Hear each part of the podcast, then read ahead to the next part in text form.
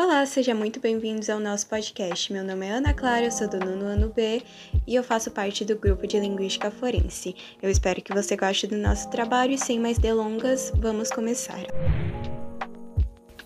Olá, eu sou a Pietra do nono B e falarei um pouco sobre o contexto geral da linguística forense e a etimologia do termo. O termo é uma derivação do latim. Separadamente, linguística vem do francês linguistique ou do latim linguística e forense vem do latim forensis. Mas afinal, o que é linguística forense? A linguística forense é um ramo linguístico especializado em investigações, facilitando e decifrando chamadas de emergência, pedidos de resgate, bilhetes de suicídio, cartas anônimas, ameaças, comunicações, interrogatórios e até mesmo no meio jurídico, como testamentos, estatutos e até mesmo sentenças. Esse setor vem crescendo cada vez mais e se atualizando. No Brasil, temos o FSI como exemplo de linguística forense, onde os peritos analisam confissões, depoimentos e interrogatórios. Nos Estados Unidos, alguns estudos comprovaram a eficácia do ramo, demonstrando que uma análise bem feita de interrogatórios ou depoimentos podem evitar penas injustas. Para finalizar, alguns sistemas são criados para melhor investigação. Um exemplo é um caso de homicídio de uma criança de 3 anos que ocorreu em São Paulo, em que os peritos analisaram por 3 horas um interrogatório de um suspeito, apontando elementos importantes para a continuação do caso. Sou a Larissa Targino, do nono A, e vou falar um pouco dos significados da linguística forense. Por se tratar de uma área muito grande, uma das especialidades da linguística forense é o estudo da língua como evidência. Tem muitos crimes a serem cometidos unicamente ou parcialmente através da língua, como a calúnia, a injúria, a difamação, a ameaça, o estelionato e a extorsão. Quando algum desses crimes é motivo de processo ou investigação, o linguista forense pode auxiliar, produzindo um laudo técnico para que o juiz se baseie de forma mais apropriada antes de tomar sua decisão. A linguística forense procura também desenvolver metodologias que auxiliem no processo de atribuição da autoria, quando um determinado texto precisa ser vinculado ou desvinculado a determinado indivíduo. Por exemplo, se uma carta de ameaça for endereçada a alguém, um linguista forense poderá, partindo de uma comparação sistemática a partir da qual se procura traçar as características estilísticas do texto, perceber se a ameaça foi ou não produzida por um suspeito. Para isso, entretanto, é necessário que o linguista tenha em mãos uma quantidade suficiente de textos efetivamente escritos pelo suspeito. Meu nome é Amanda e eu vou falar a importância da linguística forense nas investigações. A linguística forense é um ramo da linguística aplicada que se dedica ao contexto investigativo. Chamadas de emergência, pedidos de resgate, comunicações de ameaça, bilhetes de suicídio, cartas anônimas e verificação de plágio são alguns exemplos de atuação do linguista forense. A linguagem de textos jurídicos, como testamentos, sentenças e estatutos, também é objeto de estudo. A partir do perfilamento linguístico é possível inferir faixa etária, gênero, orientação sexual, nível de instrução, profissão, origem geográfica, preferências e hobbies, opção religiosa e classe social. Bom dia, meu nome é Julia Ramos, sou do nono ano A e agora eu vou falar sobre o regionalismo. Regionalismo é basicamente a diferença entre costumes, tanto em hábito e tanto nas expressões de fala, que a gente tem no Brasil, que varia de região para região. E muitas vezes esses hábitos, eles se assemelham à forma como aquela região foi colonizada.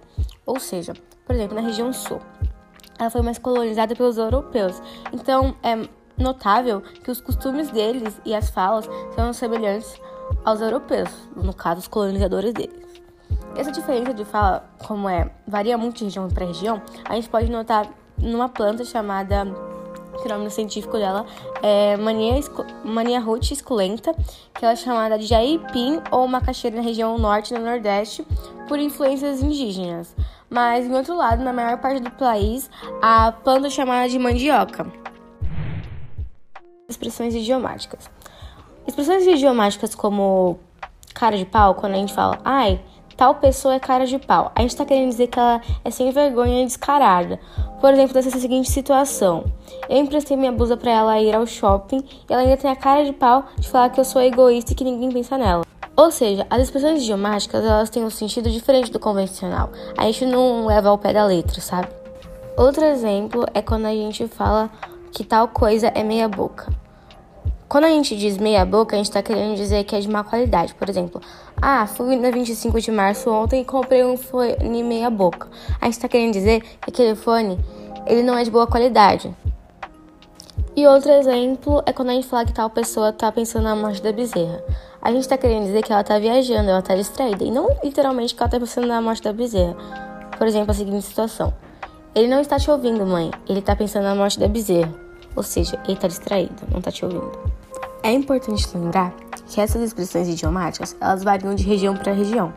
Então, pode ser a mesma frase, mas em regiões diferentes, por exemplo, do Brasil, podem ter sentidos diferentes.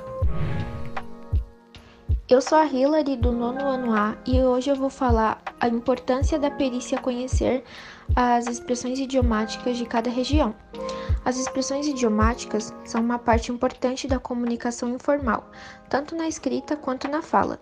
Elas se encontram no linguajar diário, no noticiário da televisão, em anúncios dos jornais, no rádio, na TV, em discursos políticos, campanhas eleitorais, em filmes, em letras de músicas, na literatura e entre muitos outros exemplos.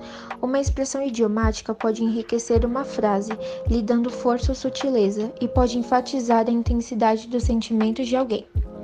O uso que um falante faz das expressões idiomáticas determina o grau de domínio da língua possibilitando expressar-se de muitas formas. Então, quando a perícia conhece as expressões idiomáticas de cada região, isso facilita o trabalho deles, podendo solucionar o mistério mais rápido do que talvez eles solucionariam se não conhecessem estas, estas expressões. Oi, eu sou a Maria do Nono B. Em relação ao nosso tema Sherlockeando você na cena do crime, a linguística forense é um pilar importante para a solução dos casos. Chamadas de emergência, pedidos de resgate, comunicações de ameaça, bilhetes de suicídio, cartas anônimas e verificação de plágio fazem parte dela. Olá, meu nome é Julia Rafaela da Silva, no ano B. A linguística forense no Brasil não é uma área muito explorada e conhecida, com poucos profissionais no, no ramo. Com um contraste gigante em relação a países que investem na área teórica. Os resultados desses são eminentes, por isso seria benéfico para o Brasil formar projetos e expandir o mercado de trabalho, preparando e falando sobre a enorme importância do entendimento do assunto. Muito obrigada pela sua atenção e assim termina o nosso podcast.